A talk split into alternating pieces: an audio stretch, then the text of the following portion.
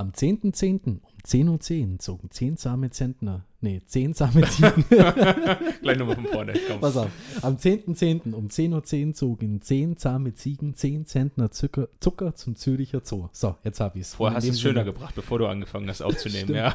Und in dem Sinne ein herzliches Willkommen zu unserem 18. Podcast. Heute mal mit einem Gast, und zwar die liebe Irina, 26 Jahre jung, halb Russin, halb Deutsch, aber von erzählt sie ist ganz Russin. ja. Sie betreibt Instagram-Account TT Lifestyle Travel, ist Foodblogger und war zwei Jahre lang Au pair in den Du Staaten. klingst, als Kalifornien. hätte man dir ein CV ausgedruckt, den du jetzt von oben nach unten runter liest. Du hättest, du hättest, hab du hättest sie sich Ich- vorstellen lassen können. Ich will, ich will mich hier, äh, äh, ich will hier professionell mal Okay. rüberkommen. Herzlich Aber- willkommen, Irina. Bitte. Genau, Erzähl nochmal bitte. genau das Gleiche, was er dir gerade erzählt hat, aber netter. Also, hallo. ich bin die Irina und ja, wie gesagt, ich bin 26 Jahre alt. Ich komme aus Dillingen, aus dem schönen Dillingen. Und ähm, ja, beruflich bin ich Erzieherin und äh, studiere jetzt noch ähm, soziale Arbeit. Genau, und wie er schon sagt, ähm, ich bin ja mittlerweile richtig äh, aktiv auf Instagram unterwegs. Genau, und ähm, bin eben in den letzten Jahren viel, viel gereist. Au-pair-mäßig war ich halt in zwei Gastfamilien. Und ja, habe da eben auf Instagram alles Mögliche gezeigt, was ich erlebt habe. Du warst ja in San Francisco, in LA, San Jose, Davenport, Chicago, Santa Cruz, Miami. Ich habe alles gestalkt Wow. von dir. Habe ich top, ne? top informiert hier. Ähm, wie waren die zwei Jahre für dich? Ich meine, du warst ja nicht nur, du warst ja nicht nur in den Staaten unterwegs, sondern du bist ja auch so, so Traveler around the world. Du warst ja in vielen verschiedenen Ländern, in Indonesien, in Europa warst du viel unterwegs. Wie ist es so, wenn man, wenn man wieder zurückkommt nach, nach the good old Germany? Kommt es sich alles nicht so ein bisschen wie ein Traum vor?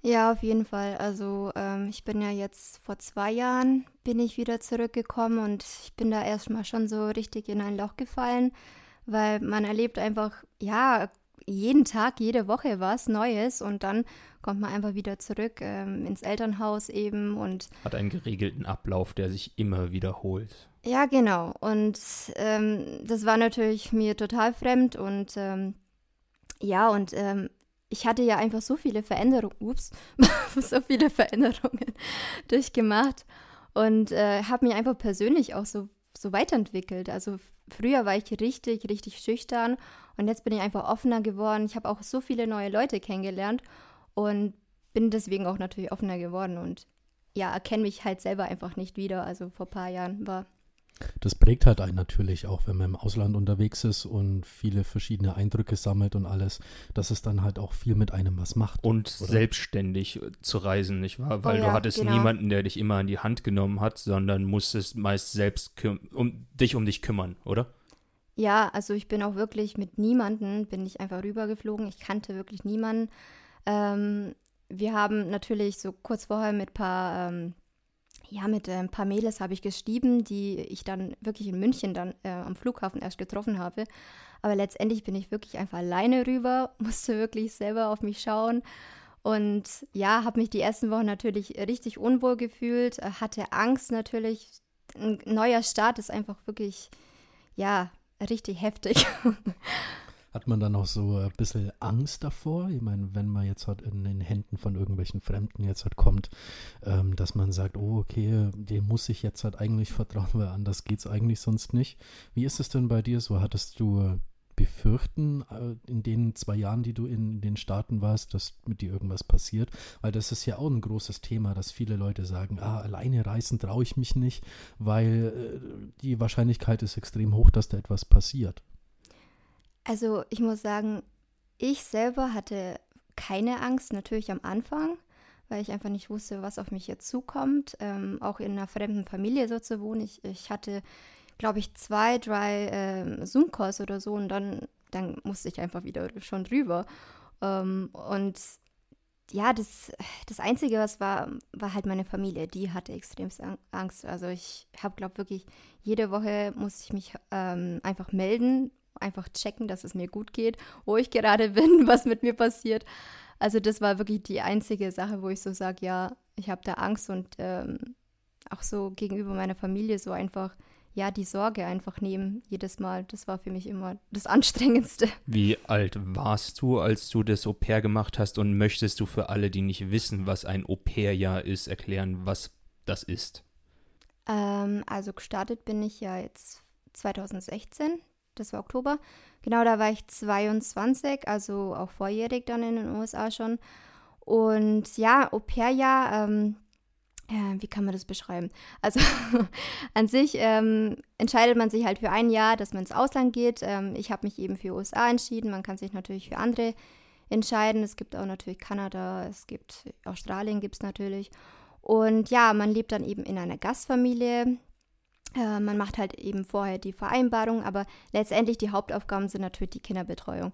Also dass du wirklich ähm, ja von von, äh, ja, von morgens bis früh einfach da ähm, auf die achtest, äh, die zur Schule bringst und natürlich Hausaufgaben, die Aktivitäten, ähm, all die Sachen eben. Also genau. du bist für ein Jahr in einer amerikanischen Familie ein Kindermädchen gewesen. Genau, Kindermädchen ist der alte Begriff, denke ich mal. Und hast du da auch Freizeit für dich gehabt oder war es wirklich so, dass man sagen musste, nee, also unter der Woche bis wirklich Wochenende musst du auf sie aufpassen und du hast wirklich kein, gar keine Zeit für dich gehabt. Konntest du von Amerika was für dich sehen? Ähm, also in der, ich war ja in zwei Familien erstmal so. Also in der ersten Familie war ich ja wirklich zwölf Monate lang und ähm, habe dann eben äh, die Familie getauscht. Ähm, ich bin glücklicherweise in der gleichen Umgebung geblieben. Da hatte ich echt riesen Glück. Und in der zweiten Familie war ich nur neun Monate. Genau, und ja, also es kommt darauf an natürlich, welche Familie du erwischst, sozusagen. Also manchmal musst du am Wochenende noch arbeiten, manchmal musst du nur diese Dates abdecken, quasi, dass da die Kinder eben Betreuung bekommen. Aber letztendlich hatte ich wirklich Glück. Ich äh, konnte am Wochenenden machen, was ich wollte, sozusagen. Ähm, natürlich, wie es finanziell natürlich auch möglich war. Und auch, ähm, ich hatte auch zum Beispiel im ersten Jahr auch kein Auto zur Verfügung. Ich hatte das Auto nur zur Verfügung, wenn ich die Kinder wirklich trans äh, transportieren, also, ja. also fahren musste eben. Genau, und andere Au pairs, zum Beispiel meine Freundinnen, haben das Auto einfach immer zur Verfügung gehabt. Die konnten quasi diese typischen Roadtrips machen, einfach an den Strand fahren und ich musste mich halt immer da irgendwie absprechen, dass ich woanders mitfahre. Und ja, das fand ich halt im ersten Jahr richtig schwierig und im zweiten Jahr ähm, hatte ich zum Glück diese Möglichkeit auch. Wie finanziert man sich in so einem Au-pair-Jahr?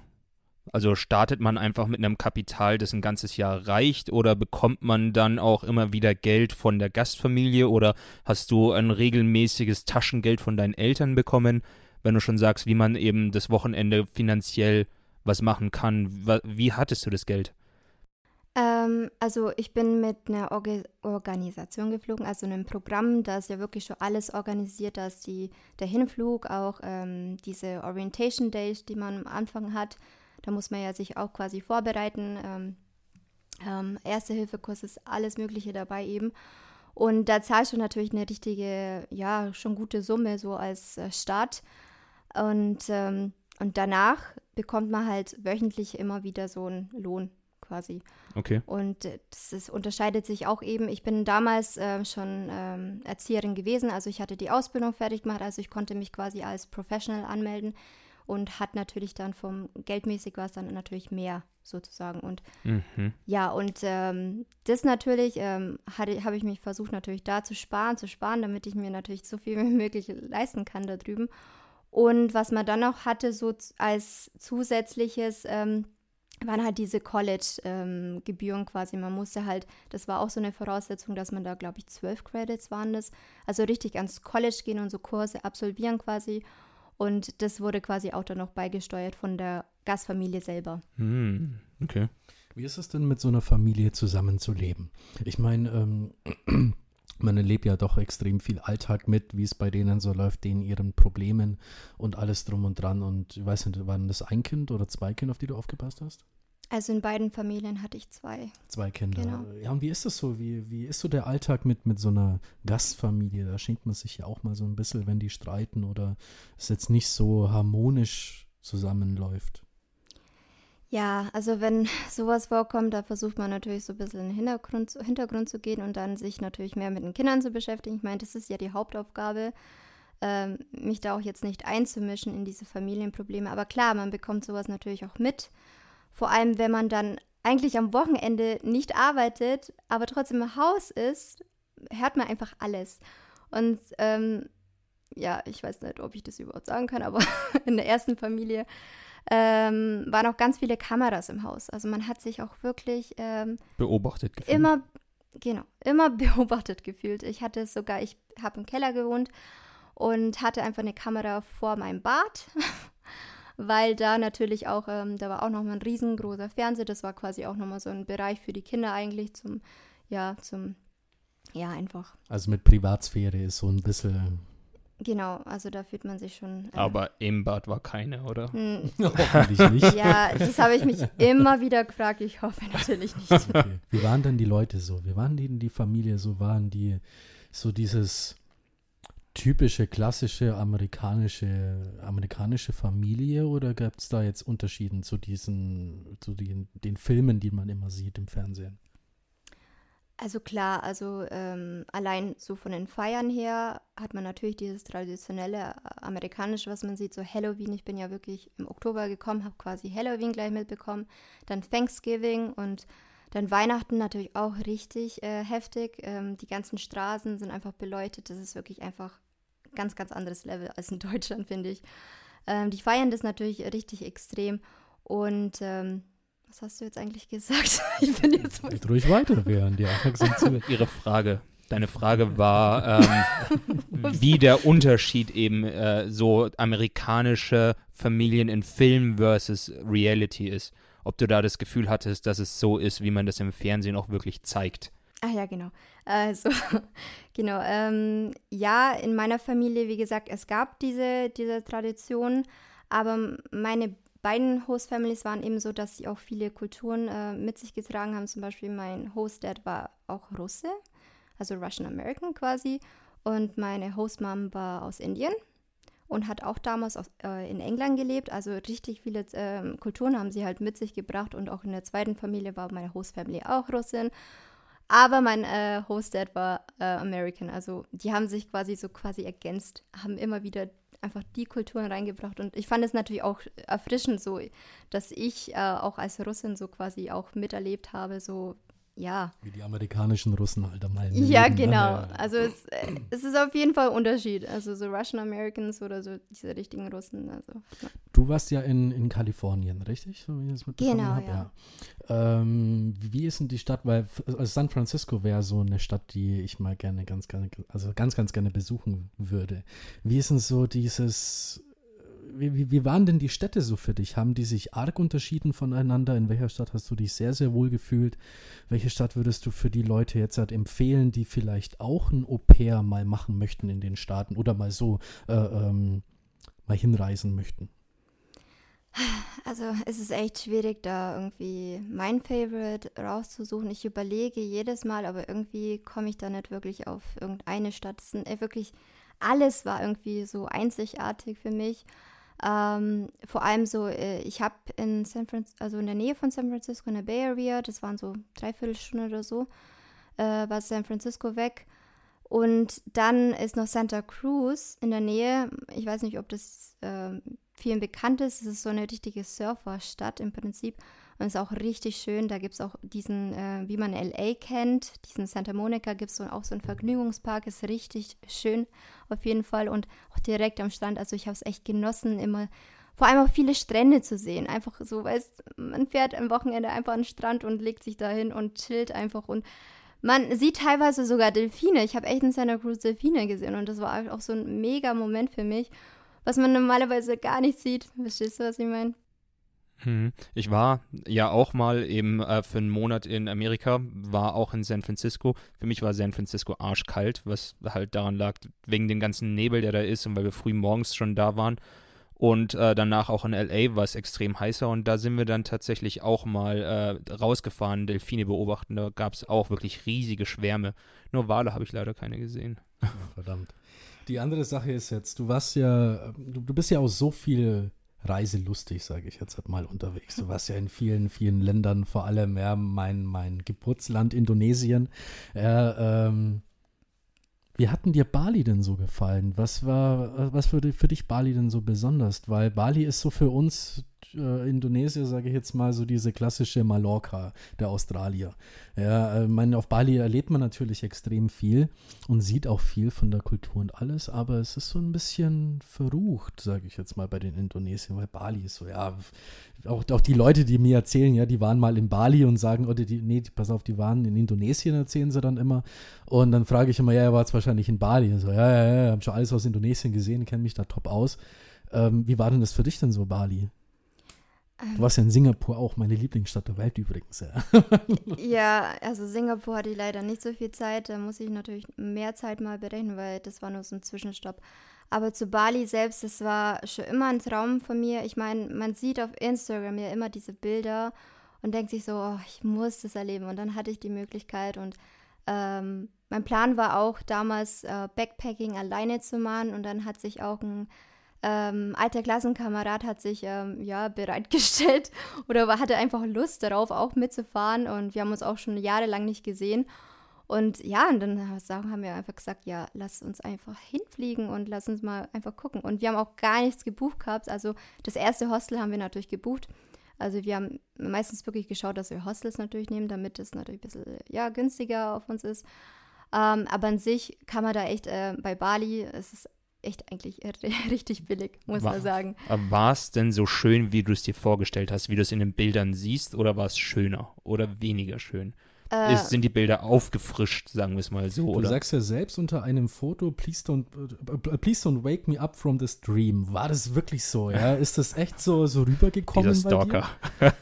wow, wirklich jede ich meine Hausaufgaben raus. gemacht, ja. ja, ja er, er, hat übrigens wieder seine Liste hier liegen. Ne? Mein Buch mit, mit 20 Seiten. Ähm, ja. ja, es war auf jeden Fall so der Fall. Also das war wieder nochmal, ja, ich will jetzt nicht sagen besser als Kalifornien oder so, aber es war wieder anders. Man hat einfach andere Leute kennengelernt und ähm, hatte einfach auch andere Sachen so erlebt. Also zum Beispiel, ich bin alleine mal einfach auf einen Roller gestiegen.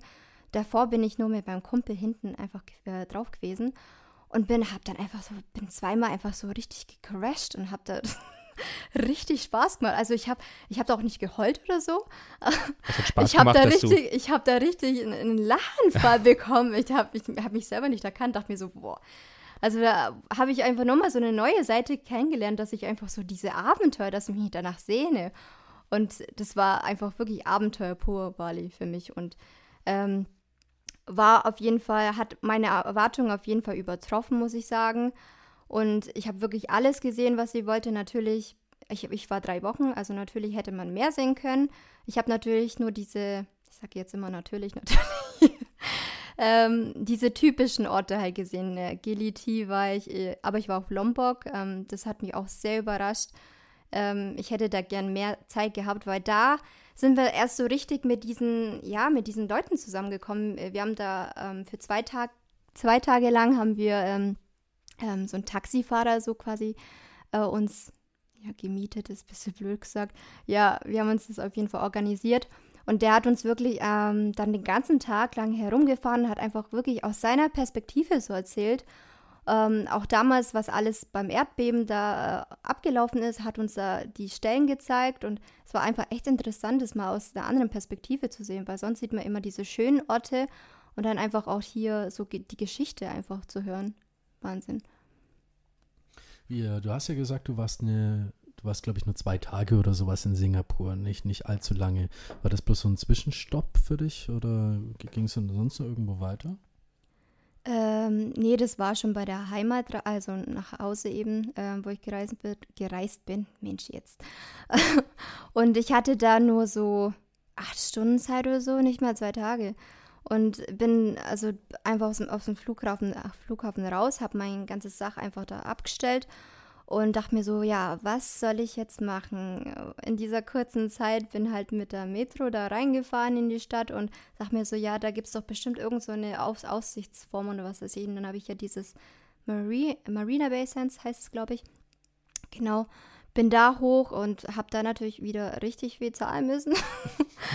Zum Ende hin dachte mir so, boah, ich bin ja eh schon pleite und muss dann nochmal zahlen. Aber ich dachte mir so, das muss ich jetzt einfach machen. Wer weiß, ob ich wirklich hier nochmal lande. Und bin dann hoch und habe einfach die mega Aussicht dann gehabt und bin dann natürlich zügig, dann ist es schon dunkel geworden, musste natürlich zügig wieder zurück, leider. Du warst ja auch in, in Spanien unterwegs, in Sevilla, in Amsterdam. Ähm, wie, also so eine wirklich, muss es jetzt echt mal sagen, so eine kleine, kleine Weltreise so ein bisschen gemacht, ja. Ähm, wie war das denn für dich, so mal ein bisschen um die Welt rauszukommen? Ich meine, mit den jungen Jahren, das prägt halt einen hundsgemein, wenn man sagt, okay, ich mache jetzt mal spontan hier Dings, mach das alles noch alleine, so wie du das eben gemacht hast. Ähm, was würdest du den anderen Leuten, jungen Leuten denn so, so raten, die so ein bisschen Angst davor haben, in die Ferne zu gehen, ein neues Land zu erkunden und das alles auf eigener Faust. Vor allem auch, es ist auch eine riesengroße Frage finanziell jetzt halt auch gesehen, weil ich komme aus der Hotelbranche, so ein Standard wie in Deutschland kann man sich le leider nicht überall leisten. Ähm, wir haben vorhin noch mal drüber geredet, über Hostels und alles. Und Hostels waren ja vor ein paar Jahren wahnsinnig verrucht und so ein bisschen, ah, schäbig und alles, ne, so Hostels. Aber wie, wie waren denn deine Erfahrungen in den Jahren, in denen du dann unterwegs warst?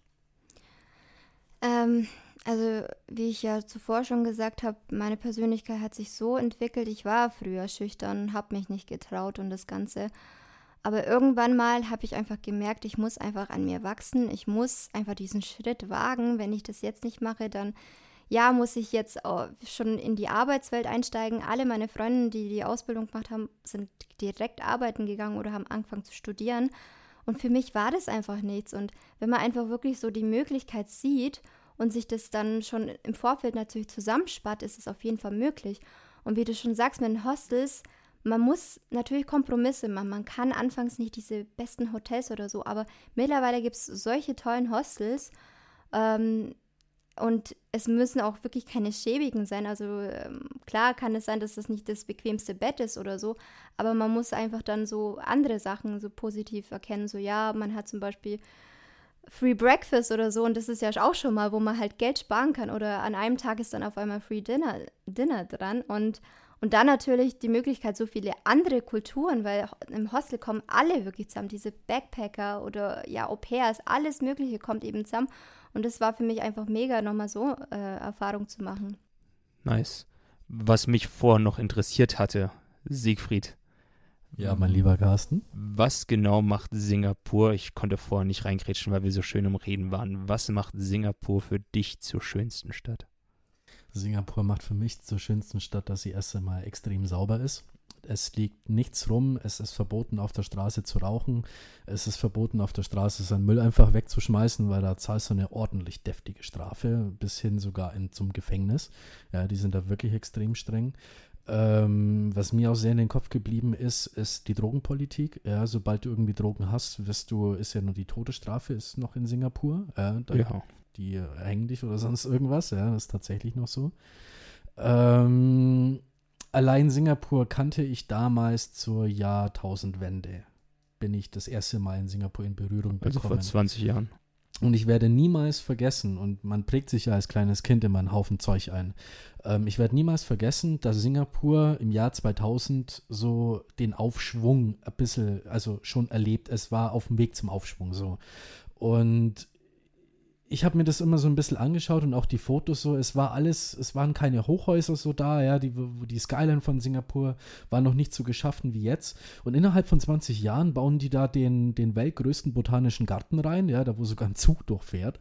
Ähm, und, und lauter halt solche Sachen. Und die, die, die, die, äh, ja, sag, sag's mir doch mal, die, Bauges die Baugesellschaft in Singapur ist halt uns gemein groß. Okay. Ja, also alle Leute, die irgendwie mit, mit dem Bau oder mit Häuserbau etwas zu tun haben, die kennen Singapur aus dem Blickwinkel halt wahnsinnig gut, weil sie eben da die Chance sehen, sich zu verwirklichen. Okay. Ich Erdkunde ziemlich schlecht. Äh, Singapur gehört zu Indonesien oder? Singapur ist ein Stadtstaat. Also er gehört sich selbst. Hongkong gehört sich selbst, ja. Es gibt auch Singapur-Dollar, die haben auch eine eigene Währung. In Singapur wird, ist die Amtssprache Englisch. Mhm. Ja, da wird sehr viel Englisch gesprochen, sehr viel Chinesisch und nur ein ganz, ganz weniger Teil nur Indonesisch. Okay. Ich habe Singapur tatsächlich irgendwie so als dunkle Stadt im Kopf. Ich weiß nicht wieso. Liegt wahrscheinlich daran, dass das Einzige, was ich jemals über Singapur mitbekommen hatte, kommt aus dem Film Fluch der Karibik 3. Ja, Piraten, ne? ja, einmal eben die Piraten. Und der einzige Zeitraum, in dem man in Singapur in diesem Film war, war in der Nacht. Und dementsprechend ist das einzige Bild, wann immer ich an Singapur denke, diese Szene in der Nacht. Deswegen für mich, immer wenn ich Singapur höre, ist es überall dunkel. Als du auch gemeint hattest, Irina, dass du eben am Flughafen angekommen bist und irgendwo hingefahren bist, hoch dachte ich mir, ja, und das alles im Dunkeln, oder? Natürlich ist es nur so im Kopf zurückgeblieben, aber ja, ist ja klar, dass es hell war. Das heißt, du bist auch jemand, der, Irina, der sich wirklich die Zeit nutzen möchte, weil es gibt ja viele Personen, die, wenn sie sagen, okay, ich habe eine lange Reise vor mir und hinter mir und ich komme gerade am Flughafen an, dann möchte ich jetzt nicht noch irgendwie groß was unternehmen, sondern ich bleibe jetzt die paar Stunden vielleicht noch am Flughafen. Du bist wirklich jemand, der sagt, hier, ich will rausgehen, ich will noch möglichst viel davon miterleben, oder? Ja, genau. So wie du es ja auch vorher beschrieben hattest. Ja. Entwickelt man da so eine kleine Sucht dann auch so ein bisschen? So Zeit, boah, Zeit ist jetzt nicht mein bester Freund. Ja, ich muss jetzt mal, habe jetzt acht Stunden Zeit und Da schiebe ich noch was rein, ja. ja. Ja, ich habe äh, wirklich mir alle Möglichkeiten gemacht, was ich in der Zeit machen kann. Aber ich bin dann, habe mich natürlich verlaufen, hatte kein Internet. Also es war alles, es war echt. Das sind die äh, besten schlimm. Tagesausflüge. Du verläufst dich, aber weißt gar nicht mehr, wo du bist. Aber ja, da ist auch noch diese gewisse Panik drin, dass man den äh, nächsten Flieger verpasst, oder? Ja, Wenn, natürlich. Vor allem mein Zeug musste ich ja dann auch wieder abholen, habe da auch noch meine Gebühr gezahlt. Also es, es war alles richtig extrem für mich, aber ich habe wenigstens was Neues gesehen und das war für mich alles. Also in deiner Erinnerung, jetzt wo du daran zurückdenkst, war es schöner, als es damals für dich eigentlich war? Oder erinnerst du dich immer noch mehr mit Schrecken daran, wie du da in Panik geraten bist, dass du eventuell den Flieger verpasst hast? Nee, also wenn ich mich jetzt daran erinnere, dann dachte ich nur drüber. Na, immerhin, ne? Ja, immerhin. ja. Ähm, um jetzt mal ein bisschen zum Thema nochmal zurückzukommen. In einem, in einem Post auf Instagram hast du geschrieben, When I think 2021, the, dieser Big Vision, äh, jetzt kann ich meine eigene Schrift nicht mehr lesen. Auf jeden Fall, du willst 2021 was riesengroßartiges machen. Äh, da haben wir vorhin ein bisschen drüber geredet. Was, was willst du denn genau machen 2021? Es ist ja noch Corona, es ist ja noch keine Absichten irgendwie dazu, dass man noch irgendwie was macht. Aber du hast dir was Festes vorgenommen, hast du erzählt. Ja, ich möchte auf jeden Fall wieder den Schritt wagen ins Ausland. Damals habe ich ja Ausbildung abgeschlossen und dachte mir so, ja, jetzt muss ich was machen. Und dann, ähm, ja, jetzt will ich eben äh, nach dem Studium gleich wieder was Großes machen, weil ich einfach diese Zeit ausnutzen möchte, weil ich wieder denke, so, ja, wann erlebe ich das? Ich bin ja schon 26 und die Zeit rennt. Ich muss einfach so viel wie möglich erleben und, und möchte auch eigentlich nicht in Deutschland bleiben. Also ich, ich tue mich in jeder Reise auch ein bisschen natürlich umschauen, so was was ich für die Zukunft so vielleicht mit Auswandern und so, wo ich, wo es mich verschlägt sozusagen. Hast du, hast du vor, auszuwandern? Ist das so in deinem Plan mit drinnen oder lässt du dir alle Themen noch offen? Ich lasse mir nur alles offen im Prinzip, aber ich kann mir mich selber nicht in Deutschland vorstellen. Vor allem, ich bin mittlerweile richtig sicher in Englisch und es macht mir auch mehr Spaß, in Englisch zu reden und auch äh, so viele andere Leute kennenzulernen. Deswegen ist es für mich das Beste. Also wir können das Interview auch weiter mit, mit Englisch fortfahren, also da habe ich die wenigstens Probleme damit. Äh, also wie du Zuhörer vielleicht. wie du gerade den Text auf Englisch vorgelesen hast, war nicht ich kann, so. Ich konnte tatsächlich meine eigene Schrift nicht mehr lesen. Ich habe teilweise so eine Sauklaue und ich habe das ja alles eine halbe Stunde vorher, habe ich das yeah. so zusammengewürfelt. So viel zur und, Vorbereitung. Und mir so ne? gedacht, hey, ich will mal, ich will mich wirklich mal, wenn ein Gast mal kommt, so ein bisschen mal vorbereiten und mal schauen, wie das mal so läuft. Ja. Du im Gegensatz, ja, brauchen wir nicht drüber reden. Aber ja, gut. Nein. Äh, ähm, Hast du dann schon Pläne? Du hast gerade gesagt, dass du überlegst, ja. nächstes Jahr äh, irgendwo hinzureisen. Weißt du schon, wo es hingeht? Also stimmt, das habe ich ja nicht genannt. Ähm, Australien steht auf jeden Fall auf dem Plan. Also auch wieder Work and Travel mäßig. Ähm, wird auch wahrscheinlich wieder richtig schwierig, weil man muss sich ja da ähm, quasi dann lokal dann einen Job suchen so und kann jetzt nicht schon vorher so ähm, ja da irgendwie was organisieren. Auch unterkommenmäßig wird es wahrscheinlich so sein, dass man erstmal auf Hostels gehen muss, was natürlich für mich kein Problem ist, aber auf die Dauer muss man sich natürlich dann auch irgendwie, ja, eine Wohnung, ein WG-Zimmer ja. holen, genau. Ja, und ich hoffe, es wird möglich. Also ich habe auf jeden Fall einen Plan B und überlege noch andere Pläne, weil ja, ich will eigentlich ins Ausland. Dieses Corona macht mich echt verrückt. Ja, nicht nur dich. Wahrscheinlich uns allen. ähm, Australien.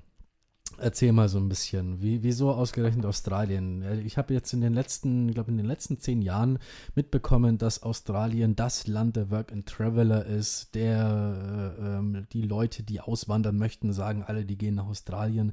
Mein Dad hat eine, hat zehn Jahre in Australien gelebt und gearbeitet. Ähm, er schrei schreibt in seinem Buch, dass Australier so ein bisschen, ah, man weiß es nicht so, ne, wie man immer so sagen kann, ähm, den krassesten Slang drauf haben und so ein bisschen, ja, spezieller sind als, als, als der Rest der, der, der Great Britischen Welt, ne? Ähm, wieso ausgerechnet wirst du auf diesen Zug da ausspringen? Auf diesen, diesen, ja, Walk and Travel Australien? Also so einen richtigen Grund gibt es da jetzt nicht. Also es kann von mir, von mir aus auch ein anderes Land sein, aber Australien hat mich einfach auch angesprochen weil ich auch so viele Australier schon so kennengelernt habe, auch ähm, in meinem Au-pair-Jahr. Als ich da immer wieder irgendwelche Reisen gemacht habe, im Hostel eben, habe ich Australier kennengelernt und äh, als wirklich lustige Menschen. Und es war natürlich die Surfer Boys überhaupt. Das hat mich natürlich auch richtig beeindruckt. Das hat dich richtig beeindruckt, oder? Das hat, ja, da spitze gleich schon wieder an rum. Weil da werde ja ganz rot. Wir schneiden gerne was raus. Nein, alles gut. Doch, also die haben mich echt begeistert. Und äh, wer weiß, vielleicht wartet ja da mein Traum an. Ich, komm, ich habe irgendwie immer so eine Hoffnung, so ja, vielleicht lerne ich jemanden kennen. Ich habe ja drüben auch jemanden kennengelernt. Ähm, Hitler leider nicht. Aber, aber ja, und ähm, ich habe auch andere Freundinnen ähm, oder eben Menschen kennengelernt, die jetzt auch drüben sind und ich sehe es einfach auf Instagram, was die ganze, ganze Zeit erleben und es ist einfach wieder dieser Abenteueraspekt halt, der mich da irgendwie, äh, ja, packt, packt, der dich einfach genau. da mitreißt. Ja. Aber wegen Australien ist es auch so ein Grund, weil es fehlt einfach noch auf deiner Liste, oder? Warst du schon mal? Du warst Gibt's schon mal in Australien. Eine Liste? Ja, gibt auf jeden Fall eine Liste, also bitte.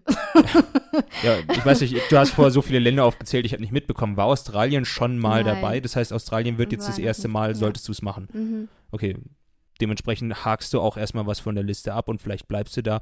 Was fehlt noch Großes auf deiner Liste? Ähm, ich wäre jetzt dieses Jahr gern auch nach Thailand, wäre ich gern gereist. Ähm, auch im Sommer jetzt, hätte ich mir auch so Backpacker, Backpacker-mäßig was vorgestellt, aber war ja nicht möglich. Und ähm, ansonsten Europa habe ich auch noch nicht alles gesehen. Also das klingt doch so, als wärst du meist eher außerhalb von Europa unterwegs, ne? Ja, genau. Was, was mich auch so interessiert, ich meine, Indonesien hat ja von der Speisekarte ja ordentlich was zu bieten. Äh, genauso wie, wie die Leute in Amerika wahrscheinlich auch. Ähm, heißt das, du kriegst hier nichts zu essen, oder was? Ja, nein. ja, bei dir sowieso nicht. Du hast heute, ne, 18, 18. Folge, Geburtstag, Volljährigkeit und es steht kein Kuchen auf dem Tisch. Du hast zum 16. Ein einen Kuchen bekommen. Du hast zum 16. von mir einen bekommen, also krieg ja ich eigentlich zum 18. von dir einen. Eigentlich eine Flasche Schnaps. Eine Flasche Weil, Schnaps. Ja, ja, ist nicht, ne? Stoß mal später mein Whisky an, das passt dann schon. Ähm, nee, also da erlebt man auf jeden Fall einiges Kulinarisches. Ähm, was, was ist denn dir so an Indonesien denn so hängen geblieben, so die Kulinarik jetzt hat her? Uh, du, ehrlich gesagt, habe ich mich da nicht so ausprobiert, weil ich auch Angst hatte. Uh, man kennt ja dieses Bali Belly. Nee. Mich hat es äh, tatsächlich, tatsächlich auch auf Gilly erwischt. Und ja, ich habe dann all, einfach alles bereut und bin dann einfach auf die standardmäßigen äh, Gerichte eben immer gegangen. Ähm, aber sonst, ja, dieses Nasi Goreng, oder? Hm. das habe ich, hab ich einmal probiert, ganz am Anfang, aber danach, ey, nach dem, nach dem Erlebnis hatte ich einfach nur noch Angst. Aber erklär doch mal, was, was Bali Belly ist. Oder viele, mach viele du es. ja, wie erklärt man das? Das ist wie eine Lebensmittelvergiftung, würde ich sagen. Oder man ist einfach dieses Essen nicht gewöhnt und dann eskaliert es richtig heftig im Körper. Ah. und wenn man, oh Gott, da habe ich auch so ein ekliges Erlebnis, wenn man dann halt im Hostel ist, man, äh, kennst du diese in den Toiletten, wie nennt man diese, diese BDs mit diesem mhm, Sprühding? Oh, ja. oh, ja. das war, das Da gibt es ja nicht diese, diese, diese klassischen europäischen Toiletten, wo man sich ja hinsetzt. Nee, nee, man geht ja wirklich in so eine Art Hocke. Ja, und dann verrichtest du dein Geschäft. Und mit Toilettenspülung ist da Fehlanzeige. Da hast du halt nebendran so einen Schlauch mit Wasser. Ja, und dann spürst du halt dein, dein, dein Geschäft dann halt dann so herunter oder wäschst du halt dann, dann damit auch deine Hände. Okay. An den Bobo. Und den Bobo. Und was aber gesünder ist für deinen Anus als äh, Toilettenpapier, weil Toilettenpapier reibt ja, und Wasser nicht. Ja, Ja. wird aber auch nicht ganz so sauber. Ähm, Ich glaube, ich glaube, so eine Mischung wird's. Eine Mischung wird's, wir aber müssen es mal ausprobieren. Das nächste Mal probieren ja, wir es mal bitte. aus. Ja. live zusammen. Gut, äh, ähm, ja, Nasi Goreng hast du erzählt. Das hat dir sehr gut geschmeckt. Was, was gab's denn noch? Das gab's eigentlich noch. Kugelfisch. Weiß ich schon gar nicht mehr. Du bist ja, du bist ja Vegetarierin, Veganerin. wa- Was, was, was genau? Das habe ich jetzt nicht mehr so mitbekommen. Ähm, ja, jein. Also es ist schwierig als Russin. Äh, in, ja, in Russland isst man sehr, sehr viel Fleisch. Und auch im, äh, zu Hause bei mir gibt es richtig viel Fleisch. Ich habe halt, als ich drüben war in Amerika, habe da richtige Ernährungsumstellung eben auch gemacht, weil meine Familien da haben, ähm, also die Kinder dort haben so viele Allergien gehabt, dass ich natürlich dann Verzichte drauf habe. Also ähm, also Milchprodukte musste ich verzichten, dann Gluten natürlich, Nüsse, alles Mögliche halt und habe dann mich dementsprechend angepasst eben und habe dann halt neue Seiten, also neue Seiten in der Ernährung kennengelernt so und ähm, auch viele Freundinnen sind jetzt vegan, vegetarisch und ja und also ich kann schon gut auf Fleisch, Fleisch mittlerweile verzichten. Fisch ist noch äh, sehr beliebt bei mir, aber sonst ähm, ja doch. Ich habe immer so das, das bisschen jetzt ver verfolgt mit dem Vegetarier-Vegan sein. Ähm, ich muss es mal so, ich muss mal so anfangen. Ich bin kein Fan davon. Ja, ich bin aber auch kein Fan davon von unserem heutigen Übermassenkonsum und über, Übermassenkonsum an Fleisch. Ja, wir, wir essen ja teilweise fast jeden Tag zwei bis drei Portionen Fleisch. Das fängt ja beim Frühstück ja schon an bis zum Abendessen hin. Ähm, da bin ich gar kein Fan davon, überhaupt nicht. Aber ich finde, es ist auch so ein bisschen so, ja, man ist Vegetarier, man ist vegan, ja, und dann schreibt man das in die Instagram-Story dann noch mit rein oder in die Bio, ja, und dann lautet so ein Zeug. Ich finde, das irgendwie ist es auch so ein bisschen, ja, es regt halt auf, sag ich mal. Wa- wa- Warum muss ich jetzt wissen, dass du kein Fleisch isst? Das Ja, aber das ja. ist, für mich ist es weniger schlimm, wenn man das einfach zeigt, als wenn es Leute gibt, die einen das wirklich aufdrängen wollen, die sich Das dann ist darüber es, ja, beschweren, das ist dass es. jemand anderes Fleisch isst. Das finde ich wesentlich schlimmer, als dass man einfach seine Überzeugung nennt. Das Richtig, darfst da- du doch. Ich, ich, warum sollte ja. es problematisch sein, wenn ich draufstelle, dass ich äh, kein Fleisch esse? Ja. Das ist genauso wie ich sage, hey, ich bin gerne in Bali. Ja, was interessiert es mich, dass du gerne in Bali bist? Warum gehst du nicht nach äh, Amsterdam oder sowas? Das Das könnte ja okay. genauso sein. Du zeigst halt einfach deine Meinung. Solange du nicht sagst, hey, geh gefälligst nach Bali, weil Amsterdam ist scheiße, das einzig wahre ist Bali, ne? Das Ja, wäre richtig, eben so richtig. diese aggressive Ja. Scheiß. Das wäre so Haltung. dieses, ich, ich bekehr dich jetzt halt so ein ja. bisschen. Ja, Genauso wie es Leute gibt, die sagen, warum zur Hölle trinkst du Alkohol? Das kann ich auch nicht leiden. Wenn sie sagen, sie trinken keinen Alkohol aus Überzeugung oder warum auch immer, bin ich vollkommen einverstanden damit. Ich kann es halt nur nicht leiden, wenn die Leute es mir aufdrängen wollen. Aber ich habe genau eben diese Erfahrung eben gemacht. Ja, ich habe ähm, zwei, drei Freunde, die sind Veganer und zwar bisschen so diese extra krassere Schiene, sage ich jetzt mal. Also jedes Mal, wenn ich mich mit dem getroffen habe, ging das Thema nur noch über Veganer und Vegetarier. Ja, und das habe ich zu denen gesagt, hey Leute, passt auf, ja, ich arbeite in der Gastronomie, ich habe auch einen Teil Koch gelernt. Ja, äh, da- ich habe mit Fleisch mein ganzes Leben lang zu tun gehabt und ich würde niemals auch ein Stück schönes Roastbeef oder sowas jetzt halt, will ich jetzt halt auch haben, ne? Aber dann kommt halt eben dieses, ja, du weißt schon, ne, du verpestest die Umwelt, ja, du bringst Tiere um, wir lieben Tiere, ja, und du bist ein Mörder und sonst noch irgendetwas, sowas geht mir halt hart auf den Sack. Ja, und wie ist das denn bei dir, Irini? Siehst du das, äh, das aus so ein bisschen von der, von der, von der einen Seite her, dass man den Leuten jetzt halt überhaupt nicht bekehren muss, ja, sondern aus der eigenen Überzeugung heraus handelt?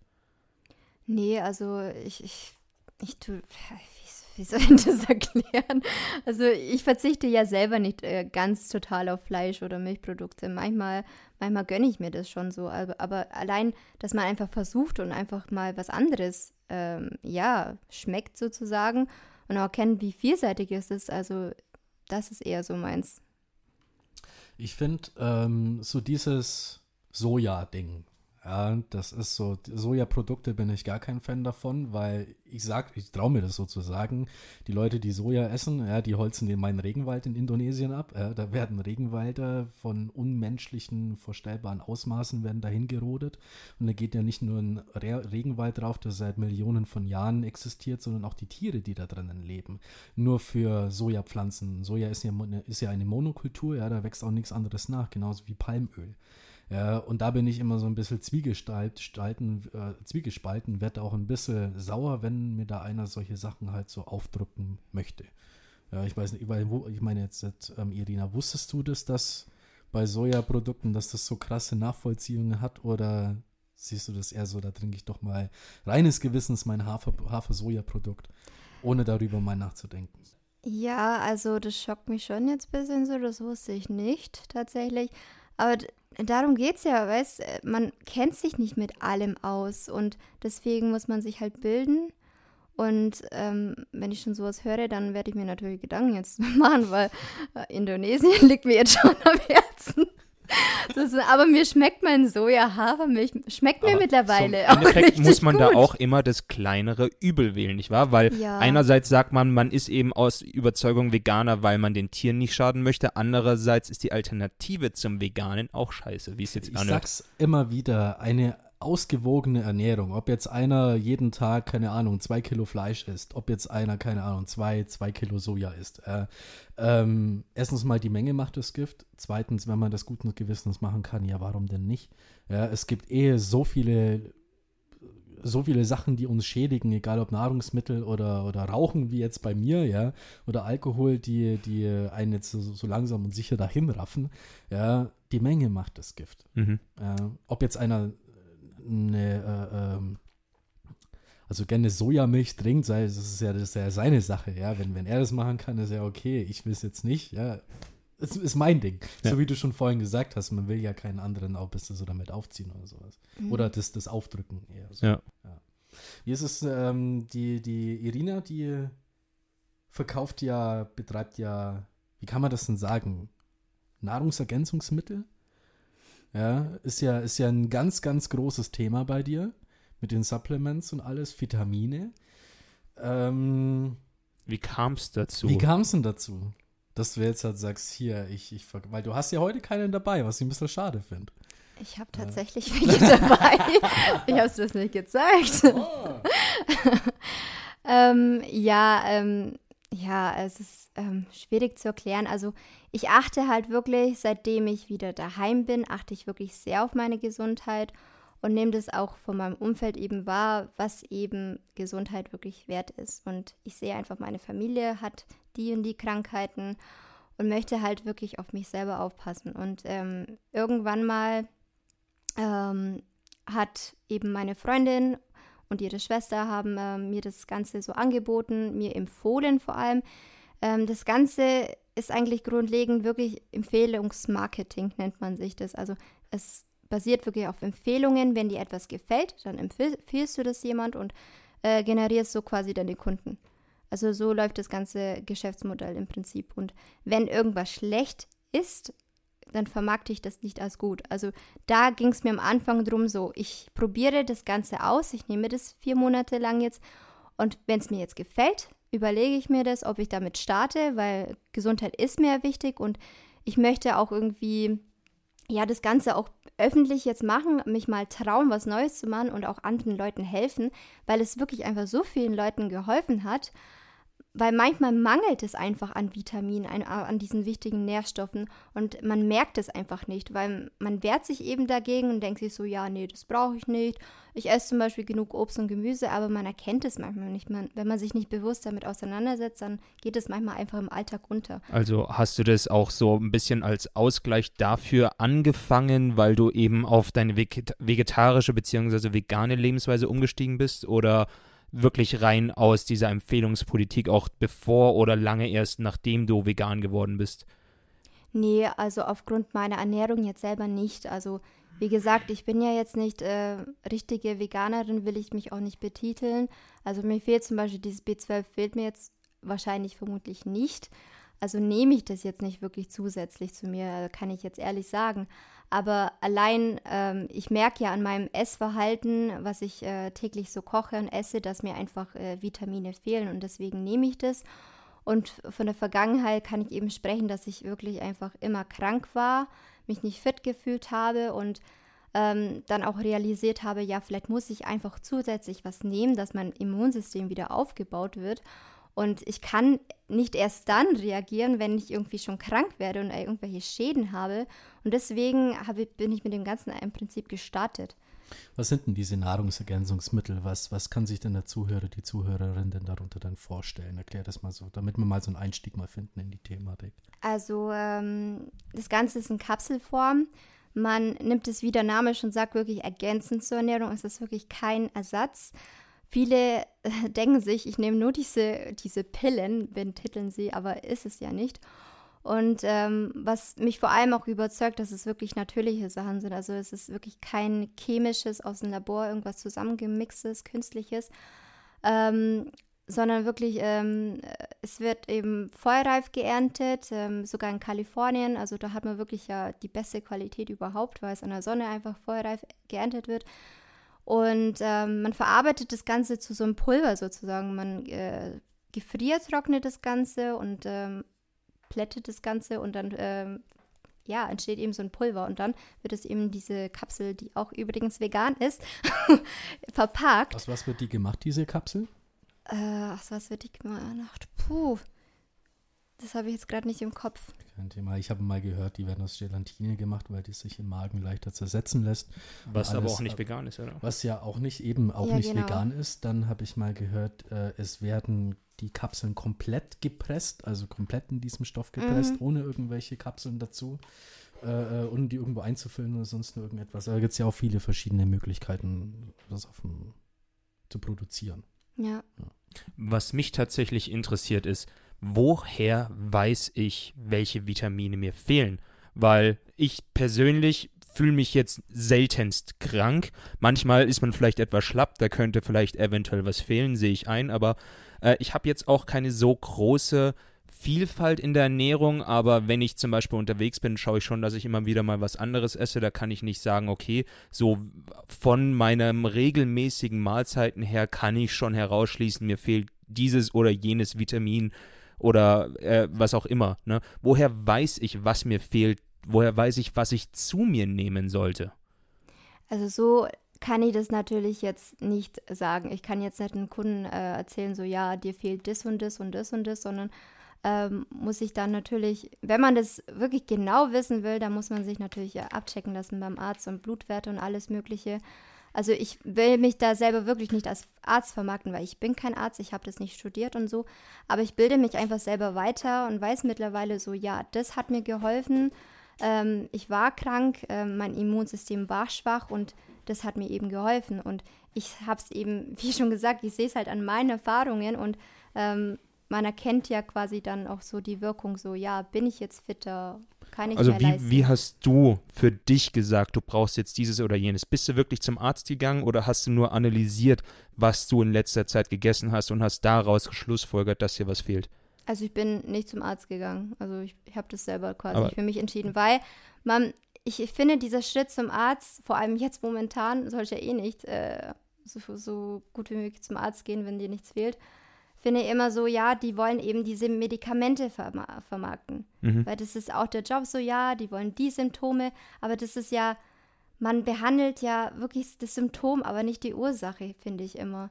Ja. Weil wenn dir irgendwas fehlt, wenn dir irgendwelche Nährstoffe fehlen, dann wird dir das nicht bringen, dieses Medikament, auf lange Dauer zumindest. Verstehe ich, ja. Was ich so ein bisschen im, im Hinterkopf immer habe, wenn ich von Nahrungsergänzungsmittel sind ja so ein bisschen verrucht äh, in der Gesellschaft, weil man ja immer davon ausgeht, ja, das ist ja ein, schaut wie eine Pille aus, ja, diese klassische Pille, das ist ja gleich, ist gleich Medikament. Und man weiß selbst nicht, was eigentlich alles drin ist, was Und es nochmal zwielichter macht. Man weiß auch nicht zu 100 Prozent, was drinnen ist. Äh, ähm, ich habe da mal, ich habe da mal gestern mal so einen Bericht mal, ich habe mich mit dem Thema mal ein bisschen befasst und mal so einen Bericht mal darüber gelesen, dass die DGVS, äh, das ist die Deutsche Gesellschaft für, für Gastroenterologie, die haben gesagt, dass man nicht zu 100% sicher gehen kann, was da überhaupt drinnen ist.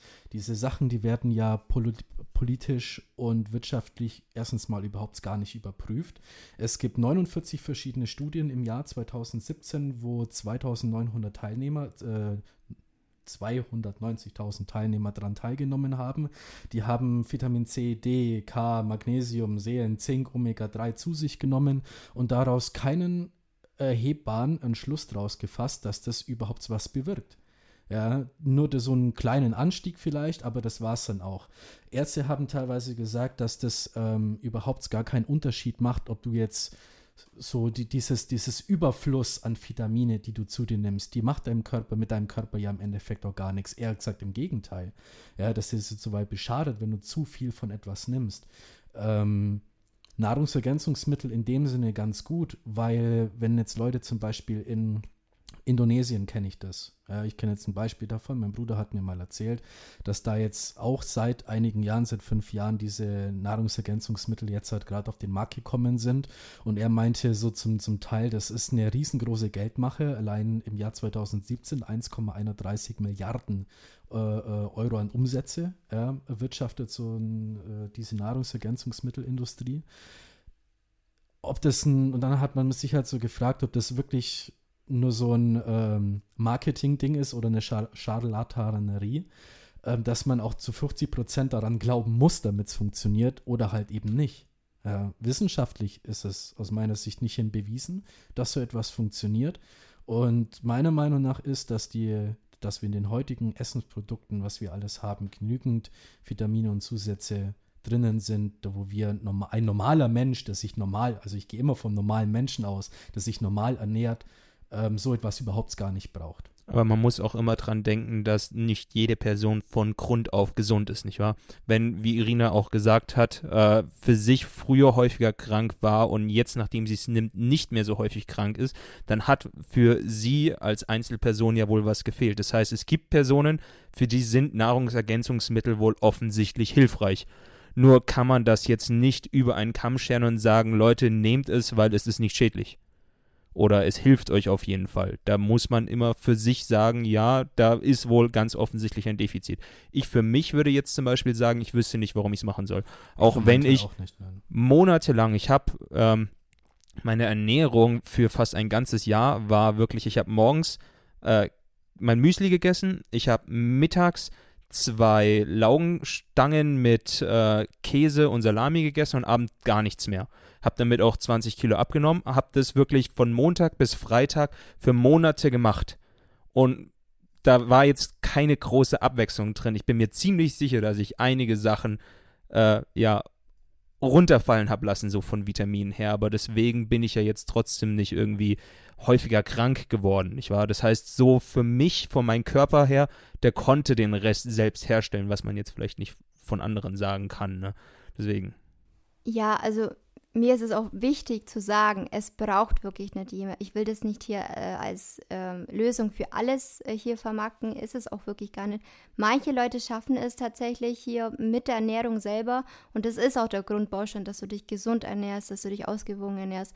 Ich habe es ja dadurch auch teilweise geschafft, aber manche schaffen es eben nicht und vor allem, vor allem auch die Leute, die dann äh, vielleicht äh, nicht gesund kochen können, ähm, nur täglich hier auf der Arbeit sind und sonst was, ist es einfach eine gute Ergänzung, hier die Lücke zu schließen.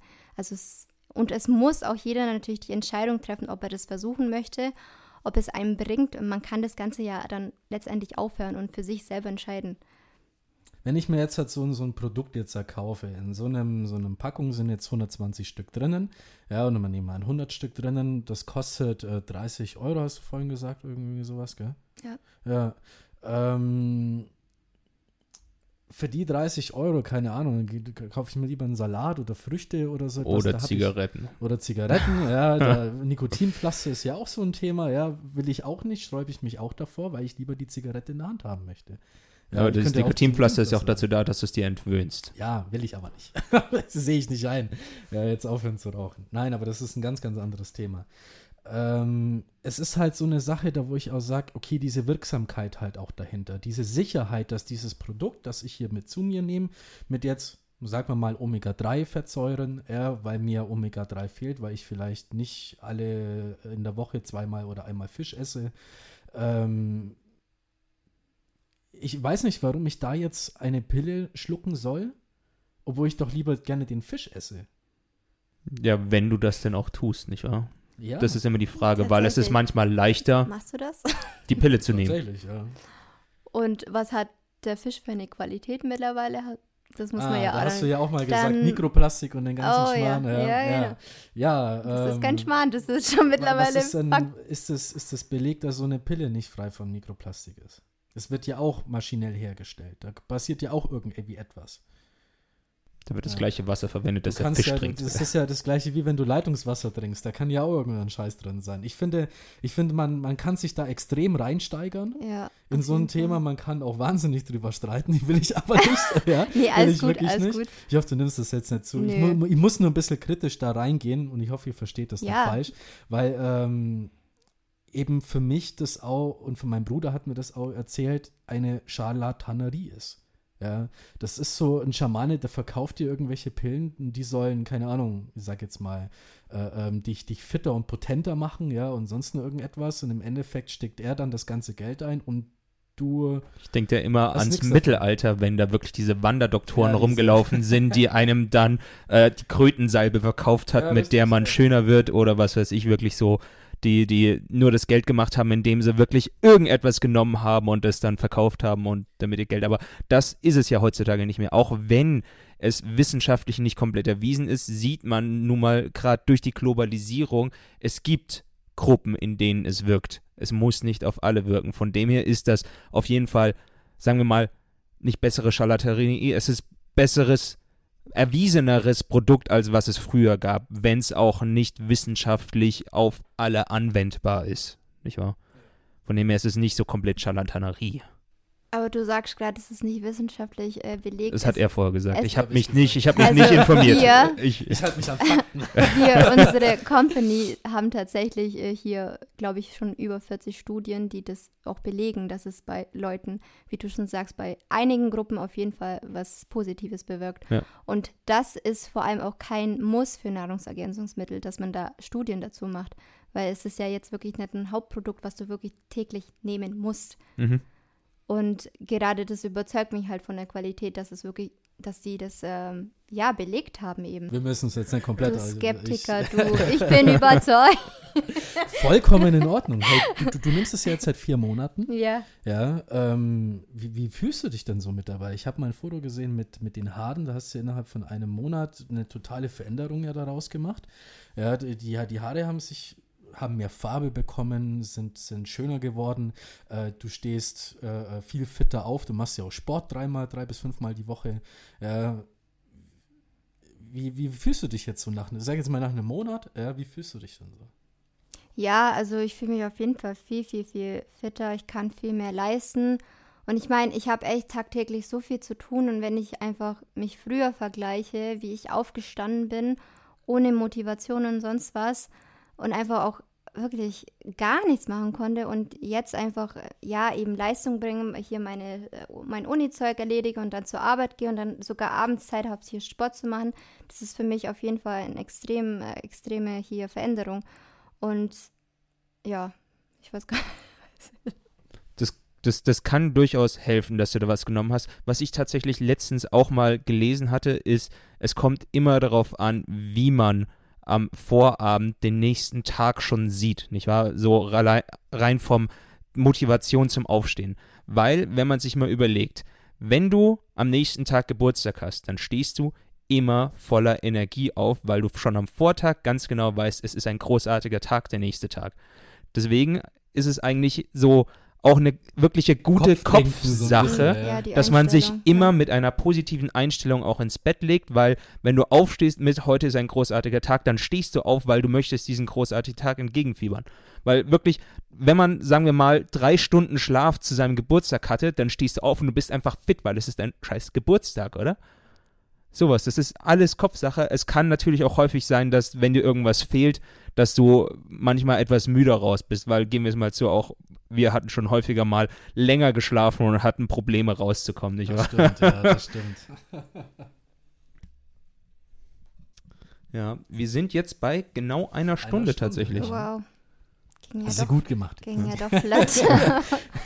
ja, ich war aufgeregt. Ähm, Nochmal, um, ich will das Thema jetzt halt nur mal so abschließen mit den Nahrungsergänzungsmitteln, Vegetarier und Vegan. Ich finde, die Menge macht das Gift.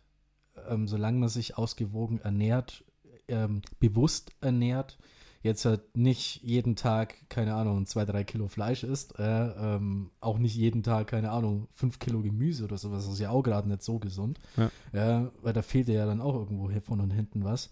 Aber solange man sich ausgewogen und bewusst ernährt, finde ich, ist es gut. Aber woher weiß ich, dass ich mich ausgewogen ernähre? Das, Das weiß ich immer noch nicht, Das- weil ich habe keine Ahnung, was denn was drin ist und ich habe keine Lust, jedes Mal auf die Packung zu schauen, Da was wollte wo ich jetzt. Musst auch du mal, da aber. wollte ich jetzt auch mal zurückkommen. Wie weißt du von dir selbst, dass dir etwas fehlt?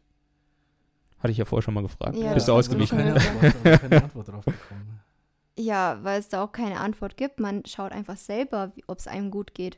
Man weiß es ja, ob es letztendlich gut geht. Das heißt, ich man für stellt mich, sich das ja dann nicht letztendlich vor, dass man es es sich gut geht, sondern man vergleicht einfach, ja, tut mir zum Beispiel Kuhmilch gut, tut es meiner Haut gut und wenn ich das einfach mal einen Monat lang mal durchziehe und sie nicht trinke, dann erkennt man ja schon den Unterschied. Aber- also ich weiß, dass mir ne, dass mit Zigaretten Nikotin gar nicht gut tut, weil meine Haut altert äh, und, Und ich- deine Lunge wird meine Lunge schwarz, wird alt, ja. ja. meine Hände stinken, ich stink allgemein. Ja, toll. da weiß ich es, aber ich weiß jetzt nicht, ob mir Vitamin C, Vitamin A, Zink, Calcium, Magnesium fehlt. Das und vor allem ich für mich behaupte, ich bin gesund. ich für meinen Teil auch. Aber jeder denkt ja von sich, ihm geht's gut. So in dem Sinne. Natürlich gibt es einige, die von sich aus von vornherein sagen, oh, mir geht's so richtig schlecht. Aber es ist durchaus, wie ich schon sagte, möglich, dass mir irgendwas fehlt und ich würde es niemals herausfinden. Weil es gibt auch viele Sachen, auf die ich nicht auf Grundlage dessen verzichten möchte, dass es mir nicht gehen, gut gehen könnte. Sagen wir mal, es geht mir gut. Und wenn ich jetzt auf mein äh, allsonntagliches Frühstücksei, ich esse wirklich seit, seitdem ich lebe, eigentlich jeden Sonntag mein Frühstücksei mit Speck. So was vielleicht auch eine äh, ja, Ergänzung ist zu der Woche, in der ich nicht so viel esse. Man weiß es nicht. Wenn ich jetzt darauf verzichte und eben nach einem Monat feststelle, es ist irgendwas anderes, warum sollte ich das überhaupt tun, wenn es mir ja jetzt schon gut geht? Es ist ja auch so eine Sache wie, äh, äh, ähm, jetzt weiß ich nicht mehr, was ich sagen wollte. Ausgezeichnet. Perfekt. Jetzt weiß ich es wieder. Ähm, vielen Dank, Carsten. Und zwar, man sollte ja so etwas auch immer ärztlich begleiten lassen. Ich meine, ich würde, wenn ich jetzt halt Nahrungsergänzungsmittel zu mir nehmen würde, ich würde vorher zum Arzt gehen und ihm fragen, ey, pass auf, äh, ich würde gerne Nahrungsergänzungsmittel nehmen, weil ich da mal was gelesen habe im Internet, weil ich eine Freundin habe, die das verkauft. Brauche ich das überhaupt? Ja, der kann erstmal Nein sagen. So, jetzt sagst Ja. du er allerdings, nein, ich möchte es trotzdem ausprobieren. Ja. Können Sie mich da begleiten? Der das ist, wird- glaube ich, das Wichtigere. Schritt wird wahrscheinlich sein, der macht ein großes Blutbild von mir und sagt dann, ah, okay, äh, hier, hier, hier das und das und das fehlt bei Ihnen oder ist zu wenig in der Skala drin, das brauchen Sie unbedingt. Ja, erst dann würde ich es machen, aber so jetzt von, von, von mir selbst, ja, vielleicht kenne ich mich zu schlecht oder vielleicht kenne ich mich zu gut, würde ich das niemals Also machen. sagen wir es mal so, uns fehlt die Motivation dazu, da überhaupt was in die Richtung zu machen, weil es Nee, uns einfach zu gut nicht. ist. Mir, fehlt- mir fehlt der persönlich, Sinn dahinter, das Ja. zu machen. aber auch einfach, Ja. weil du keine Motivation dahinter hast, dir diesen Sinn zu suchen. Ich sehe es genauso, weil entweder man setzt sich so, ja, Priorität Gesundheit und beschäftigt sich damit, oder man setzt eine andere Priorität. Also ich meine, das wird auch vermutlich eh immer ältere Leute ansprechen, muss ich sagen. Und ich bin ja mittlerweile jetzt auch schon 26. Du ich zählst weiß damit nicht, nicht zu den. Älteren, ne? nein, Das wollen wir Ja, mal ich gesagt fast haben. kurz einwerfen. Gestern waren wir im Hagebaumarkt und ich setze mich so auf den Stuhl hin. Dann kommt ein kleiner Junge zu mir, ja, so ein kleiner Bimpf, so ein kleiner Hosenscheißer und sagt zu mir, hallo Opa. Und ich dann nutze meiner Freundin schon meine Freundin an. Meine Freundin lag auf dem Boden vor Lachen. ja. Und ich so, Opa, ich bin erst 26. Wie kann ich jetzt Opa sein? Ja? Entschuldigung, das wollte ich nur Alles reingrätschen. Aber was ich auf jeden Fall sagen wollte, also wenn ich jetzt überlege, so wenn ich 18 gewesen wäre oder 20, wäre mir bestimmt das auch nicht so in den Sinn gekommen. Aber man verändert sich einfach im Laufe des Lebens und denkt halt einfach nach. Und wie gesagt, ich sehe das auch so als Prävention eher so, nicht was jetzt ist, sondern einfach vorbeugend, dass ich meinem Körper einfach das gebe, was er braucht und dass sie letztendlich nicht irgendwann mal auch hohen Bluthochdruck habe wie mein Vater oder meine Mutter oder so. Und das, das, ja, soll ich eben vermeiden. Und ähm, manche Leute gibt es, die das jetzt äh, schon reagieren wollen und manche reagieren erst vielleicht dann, wenn es vielleicht zu spät ist. Aber muss um, jeder selber wissen, wie gesagt. Also Woher weißt du, dass das, was du nimmst, genug ist? Woher weißt du, dass es nicht noch irgendein anderes Wundermittel gibt, das du noch nicht entdeckt hast, das dir helfen könnte, dass du erstmal weitersuchen musst? Ist für dich mit deinem regelmäßigen Sport und den Nahrungsergänzungsmitteln und dem Verzicht auf Fleisch häufiger äh, deine Arbeit schon getan für die Fürsorge deiner Gesundheit?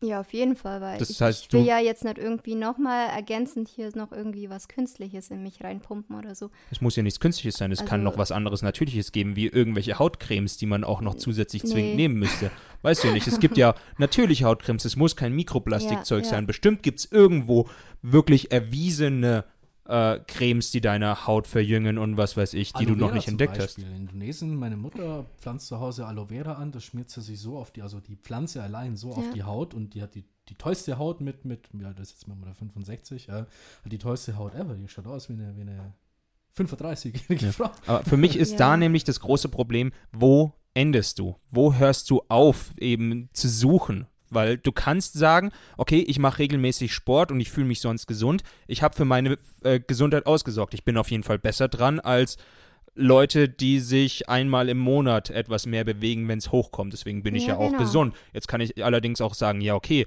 allerdings könnte ich auch noch mehr mit Nahrungsergänzungsmitteln. Bin ich deswegen jetzt schlechter in meiner Fürsorge, nur weil ich keine Pillen nehme? Ich glaube, das ist ja einerseits auch Frage des Marketings. Ja, eine Firma, die ja so etwas verkauft, ja, die lebt ja von Marketing. Ich meine, so eine Firma wird's ja, wird ja gar nicht, äh, allein schon die Zahl 1,31 Milliarden Euro ja, im Bereich Nahrungsergänzungsmittel spricht ja schon mal dafür, dass das ja ein riesengroßer Aber ich, Markt ich rede da jetzt auch nicht von, von einem Produkt, sondern ich rede wirklich von mir. So, wann, warum hast du für dich beschlossen, dass du jetzt zum Beispiel keine Hautcreme mehr brauchst, wenn du sagst, du möchtest wirklich für dich sagen, dass du in Zukunft gesund bist, auch wenn du es jetzt gerade nicht brauchst. Du kannst nicht wissen, dass deine Haut in zehn Jahren nicht komplett ledrig ist und du jetzt eigentlich schon was dagegen hättest tun können, indem du Aloe Vera regelmäßig zu dir nimmst. Also ich verzichte ja jetzt nicht auf andere Produkte. Ich meine, das äh, ist eigentlich normal, dass man eine Hautcreme jeden Tag für die Feuchtigkeit allein verwendet. Tut es das? Also- ich nicht. Also ich, ich, ich also kann es ja, nicht leiden. Männer, Creme. ihr Männer. Regelmäßig Hautcreme. Sieht man Schau dir nicht an. so eine weiche Haut. Das sehe ich Oh ja, gleich. lass mich, lass mich. Wenn ich, wenn ich dich wieder sehe, wenn ich Ich dich wieder treffe, dann werde ich dich anfassen. Ja. Ich war so überrascht, als ich ihn gesehen habe. Dachte Ja, mir, das boah, sind meine Gene. bessere Haut als Ja. ich. Ey. Jetzt- Wahrscheinlich die Gene. Er schminkt sich, keine Angst. ja, aber jetzt halt auf die Frage im Kasten, jetzt halt nochmal zurückzukommen, wie. Also ich sehe das auch so als Gleichgewicht, so wie, wie das mit der Ernährung. Du, ähm, du äh, versorgst deinen Körper eben von innen und du musst auch natürlich auch außen achten. Also ich bin ein Mädel und ich achte sehr auf mich mittlerweile und, und das, da kann ich natürlich nicht drauf verzichten oder so. Also für mich ist dieses, dieses Gleichgewicht immer halt, ich mache da ein bisschen was, ich mache da ein bisschen was und ich bin zufrieden momentan mit Okay. mir selber. Ja, das ist, glaube ich, ist auch immer das Wichtigste, Ja. weil, wie gesagt, ich bin zufrieden mit, wie ich bin, deswegen würde ich nicht weitermachen. das ist super. Aber da ist eben auch manchmal das Problem, dass es viele Ja. Leute gibt, die sagen, sie sind gesund, auch wenn sie es Ja. bräuchten. Da ist dann wieder die Frage, reicht es, dass sie mit sich selbst zufrieden sind, Deswegen- aber halt nichts für die Fürsorge machen? Deswegen sage ich ja, zum Arzt gehen, checken lassen, ob man das braucht oder nicht. Tja, das stimmt, das wäre Ja. eigentlich klug gewesen. gehst du jetzt zum Arzt, nachdem wir dieses Gespräch hier hatten? Ich gehe, also ich hab's mir vor, also sag das mal so, wenn, wenn, wenn die Folge jetzt auf meine Freundin hört, sag schon wieder du Lügner. Ich wollte eigentlich am Anfang dieses Jahres, wollte ich zum Arzt gehen, weil ich regelmäßig, also einmal im Jahr, sollte, bevor alles war, ähm, bin ich regelmäßig zum, also einmal im Jahr zum Arzt gegangen und habe mir EKG, äh, großes Blutbild, habe mich komplett Durchchecken checken lassen. lassen. Das mache ich auch jedes Jahr, weil ich einfach wissen möchte, was mit meinem Körper so so abgeht, so losgeht. Und jedes Mal sagt der Arzt, ja, du bist vollkommen in Ordnung, vollkommen gesund, auch mit dem Rauchen geht auch noch voll klar. Dein Lungenvolumen ist, ist super für einen, für einen 26, äh, äh, 24, 24 geht. Das letzte Mal war ich mit 24 da. Uh, ähm, super für einen mit 24. Auch Leberwerte passen, äh, ähm, Niere passt, alles passt bei mir. Deswegen frage ich mich, warum sollte ich jetzt halt so irgendwelche Zusätze für mich zunehmen oder irgendwelche. Ich würde aber tatsächlich mit dem Thema jetzt dann Schluss machen. Ich auch bitte. Ja. Ja. Weil du, du redest dich auch so ein bisschen in Rage. Was mich allerdings noch interessiert, weil du äh, gesagt hast, dass du jedes Jahr zum Arzt gehst und dich checken lässt, übernimmt das die Krankenkasse? Tatsächlich bis 27. Scheiße. Yes. Macht's es, macht's es. Auch Prostata-Untersuchungen, ja. Mach's, Carsten. Weil ich, ich bin tatsächlich so einer von der Sorte, äh, wenn ich zum Arzt gehe, habe ich das Gefühl, dass ich meinen Körper betrüge. Ich, ich weiß nicht, einfach, weil ich habe für mich immer das Gefühl, ich bin gesund. Und zum Arzt zu gehen, würde sagen, ich glaube nicht daran, dass es ist. Also, Auch wenn es ja eigentlich als Fürsorge da ist, um wirklich die Bestätigung zu bekommen, dass ich gesund bin. Aber für mich ist, für mich war das immer so ein, ein Step zum Arzt zu gehen, das ist etwas, das will ich nicht, weil ich kann dir nicht beschreiben, warum ich genau. glaube, das liegt aber auch viel an uns Männern. Wir Männer gehen ja praktisch gesehen nie zum Arzt. Eine Das ist Frau, die muss, glaube ich, einmal im Jahr zum Frauenarzt oder irgendwie sowas gehen. Ich weiß nicht, wie da das. ja, wenn nicht sogar zweimal. Wenn nicht sogar zweimal. Ja, Gebärmutterhals ist ja ein riesen, äh, Gebärmutterhalskrebs ist ja ein riesengroßes Thema. Ähm, aber auch für alle Männer da draußen. Ja, zum Arzt gehen ist eine der besten Sachen, die du machen kannst im Jahr. Genauso wie Zahnarzt, genauso wie Hals-Nasen-Ohrenarzt, Augenarzt. Einfach mal hingehen und checken lassen. Das übernimmt, ihr müsst euch halt davor informieren, aber den größten Teil übernimmt tatsächlich die Krankenkasse. Ja, und solange das noch möglich ist, solange mit der Staat es noch zahlt, die, die Krankenkasse noch zahlt, warum soll ich es denn nicht machen? Soll ich es dir in den Arsch schieben? Tatsächlich gehe ich auch einmal im Jahr zum Zahnarzt, auch weil es da immer so ein Bonusheft dafür gibt, dass äh, wenn du wirklich jedes Jahr zum Zahnarzt gehst und diese Fürsorge machst und wirklich irgendetwas Richtig, passiert, ja, ja. dann zahlt die Versicherung auch entsprechend mehr, weil du hast dich ja zumindest jedes Jahr darum gekümmert, Ja. dass alles gut ist. Und sollte es was sein, dann ist wohl auch wirklich was passiert. Und wie es nicht so schön heißt, Vorsicht ist ja besser als Nachsicht. Ja, Genau. better safe than sorry. Denken Genau. wir auch immer. Also ich habe schon genug Horror-Stories gehört, so, ja, ich bin zum Arzt gegangen und dann, äh, ja, wurde auf einmal festgestellt, dass ich das und das habe und deswegen, ja. Genau, das Hey. ist das, wovor ich auch Angst Ja, habe. Dass ich du mit habe. einer Kleinigkeit hingehst und mit was Größerem zurückkommst, was du gar nicht wusstest. Aber sei doch froh, dann ist es Dann schon mal ist es bekannt, Ja, genau. es Man kann es ja behandeln mittlerweile. Wir sind momentan so gut aufgestellt, so medizinisch, äh, das kann man sich eigentlich nicht mehr so. Wie oft haben Leute sind zum Arzt gegangen und haben den Krebs oder einen Tumor schon vorher schon gecheckt bekommen. Ja. Die waren so froh damit, weil man den schon behandeln konnte. Man konnte schon entgegenwirken. Und wie viele Leute sagen, oh, ich habe jetzt einen Tumor oder, oder jetzt Krebs oder irgendwelche Krankheit äh, ähm, und wer, wer wäre ich doch nur vorher zum Arzt gegangen? Ich Ja. meine, so eine Komplettuntersuchung, die kostet mir, ohne Scheiß, die kostet mir in ähm, äh, ungefähr eine Stunde, nicht einmal, eineinhalb Stunden. Der fragt dich dann aus, du, du hängst dann an so ein paar Sachen dann dran, ja, dir wird Blut abgenommen und, und das war's. Tatsächlich bin ich auch einmal zu einem Arzt gegangen, weil mich eine Sache interessiert hatte, so als Vorsorge, weil ich eben Angst in die Richtung hatte, dass was ist. Und er hat halt so, ja, eben mal kurz geschaut und hat gesagt, nee, nee, das passt schon alles, so in die Richtung. Und dann war ich zwar nicht so komplett äh, versichert, aber der Arzt hat es sich ja angeschaut und hat befunden, das ist nicht so. Jetzt hat er aber keine richtigen, äh, ja, Checks gemacht. Ich war allerdings für mich beim Arzt. Was ist da jetzt? War es einfach, dass der Arzt halt eigentlich eher einer von der Sorte ist, nicht zu viel machen ist auch äh, eine Sache oder sollte ich deswegen dann sagen, nee, also mein Arzt des Vertrauens ist nicht vertrauenswürdig genug, laufe ich halt zu einem anderen, bis der irgendwas findet. Ich glaube, wenn es um eine Gesundheit geht, ist zu viel nicht zu viel genug. Stimme ich zu. Okay, Rini, wir, wir merken schon, wir verfallen wieder in unseren Trott rein. Ja, das ist so ein Thema. ey. Aber jetzt sind wir bei einer Stunde 15. Wie schaut's aus? Hast du noch was für die, für die weite Welt da draußen? Ähm, also ich für meinen Teil habe nichts mehr. Ja. Also du hast noch jede Menge, aber nichts, was wir Ich jetzt noch habe jetzt nennen wollen. also ich habe, ich habe mit dem Thema kann ich mich tatsächlich ein bisschen reinsteigern, weil äh, ähm, ich befasse mich damit auch. Wie gesagt, das ist ein Teil äh, von, von auch von uns, ja, also so eine Sachen, was wir essen, wie wir essen, wie wir uns ernähren, ja, was überall so in den Gerichten ja so drinnen ist. Ja, aber für meinen Teil bin ich fertig und ich verabschiede mich. Tschüss. Dankeschön, dass du nicht weitergemacht hast. Dann äh, überlasse ich tatsächlich äh, mein letztes Wort auch der lieben Irina, nicht Irini, ne? wie du sie jetzt auch ein paar Mal genannt hast.